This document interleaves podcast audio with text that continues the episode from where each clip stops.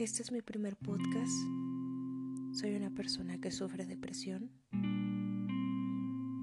y estoy cansada de que las personas se mofen y se contonen presumiendo algo de lo que no tienen ni idea de lo que es.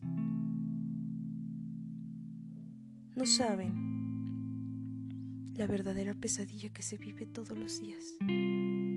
En que no pase un momento en el día en el que no pienses diferentes formas en las cuales acabar con tu vida.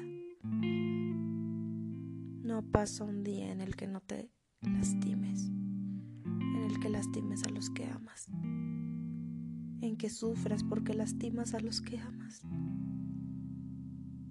Estoy harta del todo va a estar bien. Nada está bien ni lo va a estar. Cuando sabes perfectamente que la terapia no sirve para nada.